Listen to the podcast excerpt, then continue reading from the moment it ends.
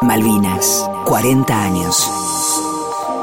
Fernando Díaz terminó sus estudios secundarios en 1980 y egresó como técnico en electrónica con orientación en comunicaciones. Después, el ingreso a la Universidad Tecnológica para cursar ingeniería electrónica.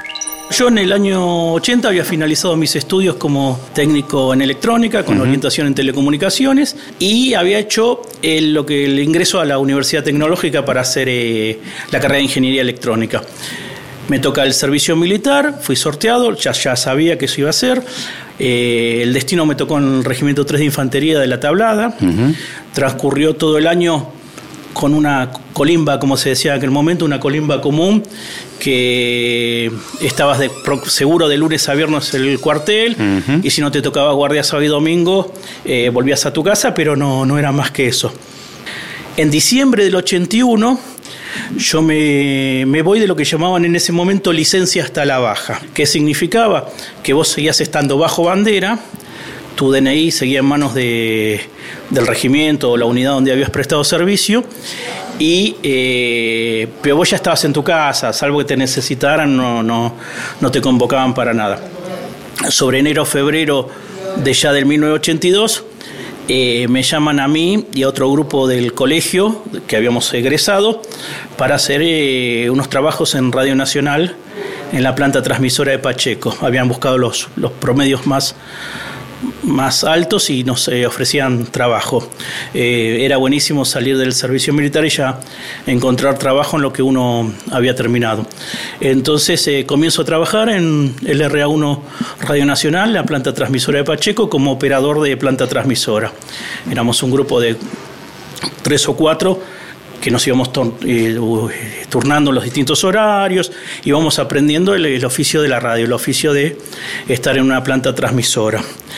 Eh, cuando se suceden los acontecimientos de, de las islas Georgia, que, que había estado el grupo de chatarreros que fueron a desarmarlas y que generó una, una discusión con, Gran Bretaña por el tema de, de esas acciones, yo ya me empezaba a, poner, no digo inquieto, pero por lo menos eh, atento porque no sabía cómo iba a desencadenar todo, dado que yo estaba bajo bandera todavía. La cuestión es así que el viernes 2 de abril de 1982 yo iba camino a la radio porque entraba temprano, entraba a las 7, 7 y media, 8 de la mañana en la radio, y al prender la radio escucho que había sido recuperada las islas llegó ya a la radio con, esa novedad, estaba todo muy, muy alborotado, muy, muy movido. Y encima, bueno, bien sabés que cuando Radio Nacional entraba en cadena o entra en cadena, era una situación muy especial porque había que tener otro transmisor prendido eh, a modo de backup por si pasaba algo con el primero. Era un tema eh, bastante delicado el tema de entrar en cadena. Así que estaba preocupado por la condición de de operador de la radio, de que los transmisores estuvieran bien, y estaba preocupado por mi condición de soldado hasta ese momento. Transcurrió esa semana con todos los, los idas y vueltas que hubo de, si se movilizaban o no eh, tropas hacia, hacia las islas, y en esa Semana Santa, ese jueves santo, que, mm, que fue creo que el 8 de abril, eh, me, llaman para ir al regimiento. Yo no iba, como era feriado, no había ido a la radio, había estado cubierto la guardia otro de los compañeros, y yo me tuve que presentar al regimiento, así que me dirigí con mi familia, me llevó hasta, hasta la tablada y ahí quedé, quedé incorporado ya para una posible movilización hacia las islas.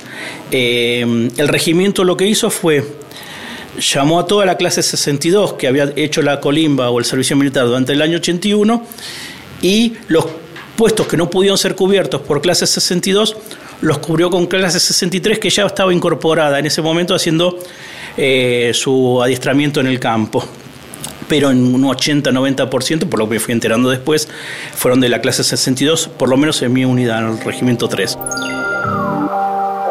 La convocatoria para regresar a la unidad llegó el jueves de Semana Santa, el 8 de abril. Tres días después, junto a más de 900 soldados, Díaz ya estaba en las islas. Mientras tanto, un grupo de trabajadores de Nacional, encabezados por Ernesto Dalmau, viajó a las islas para montar LRA 60 Nacional Malvinas, en las instalaciones de la BBC de Londres que estaban a cargo del isleño Patrick Watts. El domingo 11 de de abril, el domingo de Pascua, estoy llegando a las islas a las 11 y algo de el mediodía. Em, nos despliegan en la cercanía. Nos quedamos uno o dos días ahí al lado del aeropuerto porque la cuestión era de, limpiar rápido la pista, sacar todas las cosas de la pista y eh, que fueran llegando los distintos aviones con distintas unidades. Estuvimos uno o dos días ahí a un costado y Después nos despliegan, como fuimos el primer regimiento orgánico que llegó, éramos 900 y algo de soldados, a la defensa del arco central de Puerto Argentino, de toda la parte eh, cercana al pueblo, digamos. A mí me tocó estar en la playa, en el lugar donde eh, las tropas del 2 de abril del operativo Rosario habían desembarcado para eh, tomar el cuartel de los Royal Marines y parte del pueblo, así que estábamos justo bien en primera línea. Em, yo no había podido avisar nada a la radio, yo no sabía más nada de la radio, mis padres habían ido a, avisar a la radio que yo había sido movilizado a las islas, porque en la radio no, no tenían novedad, y le dijeron que, em, que había una delegación de civiles que habían ido a armar Radio Nacional eh, Malvinas, la LRA 60, entre ellos Ernesto Dalmau. Ellos creo que llegaron entre el 2 de abril a la última hora o el día 3 para tomar eh, posesión de lo que era la radio que hasta ese momento la operaba la BBC. A cargo de esa radio estaba Patrick Watts, que, era el responsable, un civil inglés, eh, Kelper, que, que era el, delegado de la BBC ahí en, Malvinas. Eh, yo seguía con mi situación de soldado, porque yo de hecho era un soldado que estaba en las islas. No era un empleado de, Radio Nacional a, la figura de ese momento. Yo era un soldado que estaba en las islas. Y un determinado día, no me puedo precisar qué momento, pero fue después del, primero de mayo cuando empezaron los ataques, o los últimos días de abril o los primeros de mayo. Eh, como yo estaba, ni siquiera estaba en el pueblo, estaba como a 3-4 kilómetros del pueblo sobre la playa, eh, llegó una comunicación de que me tenía que presentar en, en el pueblo en la radio. Yo no, no, no sabía que venía, pues yo hasta ese momento no estaba informado de, de la existencia de la radio. Eh, voy a la radio y este eh, señor Ernesto, que era el, que estaba a cargo, me dice, Fernando, me dijeron de Pacheco que vos estabas acá en las islas, te quise recuperar porque eh, yo tampoco tengo tanta gente acá en la, en la radio. Le digo, bueno, bárbaro, no hay problema. Le digo, yo estoy como soldado. Yo, de hecho, fui con, con las botas embarradas, con mi uniforme, mi casco, mi, mi arma y todo. Me dijo, bueno, yo voy a hablar para que para que vos te quedes acá. Bueno, hizo gestiones y no, no autorizaron. Lo que quedamos es que yo iba a ir a la radio igual, eh, no oficialmente, digamos, no con esa con ese permiso oficial que, que, me desencajaba como soldado. Entonces yo a las mañanas cuando amanecía, agarraba y me iba para la radio, caminaba los kilómetros, algunos de ellos entre campo minado, para llegar al, al pueblo, si en el pueblo y sin que no me agarraran la, la policía militar, que no querían que ningún soldado que fuera por el pueblo, anduvieran por el pueblo. Como la radio estaba un poquito más arriba que la parte céntrica, no era tan común cruzarse con alguien, yo trataba de no cruzarme con ningún policía militar en ese momento. Bueno, la cuestión es que iba a la radio y estaba desde, suponete, las 9, 10 de la mañana hasta las 3, 4 de la tarde. Tenía que volver a esa hora porque eh, ya oscurecía, oscurecía muy temprano en esa época y tenía que pasar por el campo minado también a la vuelta y por todas las guardias de, de las distintas unidades que, que a esa hora se ponían más sensibles por la noche. De día, si te ven, bueno, saben que sos vos, pero a la noche era todo un poco más eh, complicado. Así fue todo el. unos cuantos días hasta. Calculo que habría sido hasta el sábado anterior, la rendición fue el lunes 14, hasta el domingo o sábado 12, domingo 13, porque ya después no, no, no pudimos eh, volver más, pues ya eran muy intensos los bombardeos. Y bueno, la última, la, última noche a nosotros nos movilizan a primera, a primera línea, nos sacan de nuestras posiciones y nos movilizan a primera línea y bueno, después se decretó el alto fuego y ahí finalizó todo. Entonces yo no, no pude terminar, por decirlo de alguna manera bien, eh, con la radio porque también no, no, me dejaron ir a despedirme ni nada. Yo lo, la ventaja que tenía era que estando en la radio, eh, Ernesto me permitía, por, por, los equipos que había, hablar con algunos radioaficionados que había acá en el, en el continente. Entonces eh, podía ir enviando mensajes a mi familia cada tanto de que yo por lo menos estaba vivo hasta ese, hasta ese momento. Y desde ahí me queda un, un dolor un, de no haber me he despedido de Ernesto y después cuando bueno cuando volvimos eh, fue muy muy difícil la posguerra fue muy muy traumática fue la guerra fue difícil la posguerra fue casi peor te diría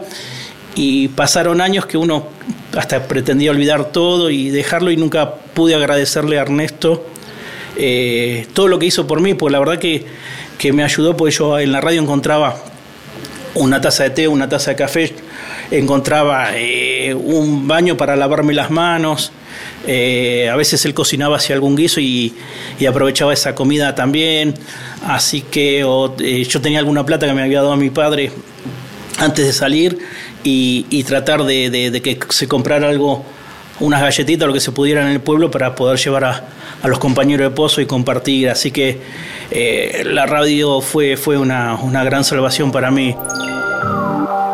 La radio fue una pequeña tabla de salvación en medio de la guerra. Apenas amanecía, caminaba los kilómetros que los separaban de la estación y atravesando campos minados, ocupaba su rol en LRA 60 entre las 9 de la mañana y las 16. Llegaba con los borcegos llenos de barro y la isleña a cargo de la limpieza cumplía con los insultos sajones cotidianos porque la alfombra de la radio se llenaba de guerra todas las mañanas. La función que yo hacía en la radio fundamentalmente era bueno comprobar que que estuviera todo funcionando y dedicarme a poner algo de música. Había, hay algunas fotos de, la, cuando está, de la BBC donde está Patrick Watts y mm, yo pasaba música de los discos que había ahí, iba eligiendo lo que se podía, lo cual a veces generaba algún problema porque los Kelpers estaban acostumbrados a una determinada programación y a un determinado tipo de música y yo la verdad ni sabía ni, ni me preocupaba mucho. Yo ponía la música que a mí me parecía en ese momento, entendiendo que ya la radio era, era nuestra, que de hecho era nuestra, y teníamos que, gestionarla de, la manera que creíamos lo mejor posible con los medios que teníamos en ese momento. Así que. Pero se hizo, se hizo muchísimo y, y, ahí también radio estaba. Eh, unos transmisores que habían llevado de Argentina Televisora Color, que transmitían a algunos, eh, algunas casas del pueblo que se le habían regalado o vendido con muchas facilidades unos televisores color, pues ellos no tenían televisión. Así que todo más o menos funcionaba ahí. Y era un centro neurálgico de, información, porque todo el mundo pasaba por ahí para o, traer alguna noticia o averiguar si algo se sabía algo. Entonces era un, lugar donde, donde pasaba eh, mucha, mucha gente. Nacional Malvinas operaba entre las 8 y las 22 horas. Se trataba de una radio por cable que llegaba a cerca de 40 casas de Puerto Argentino y a través de un transmisor de onda corta emitía hacia afuera de la geografía de las islas. A 40 años, Malvinas, Malvinas nos une. Nos une.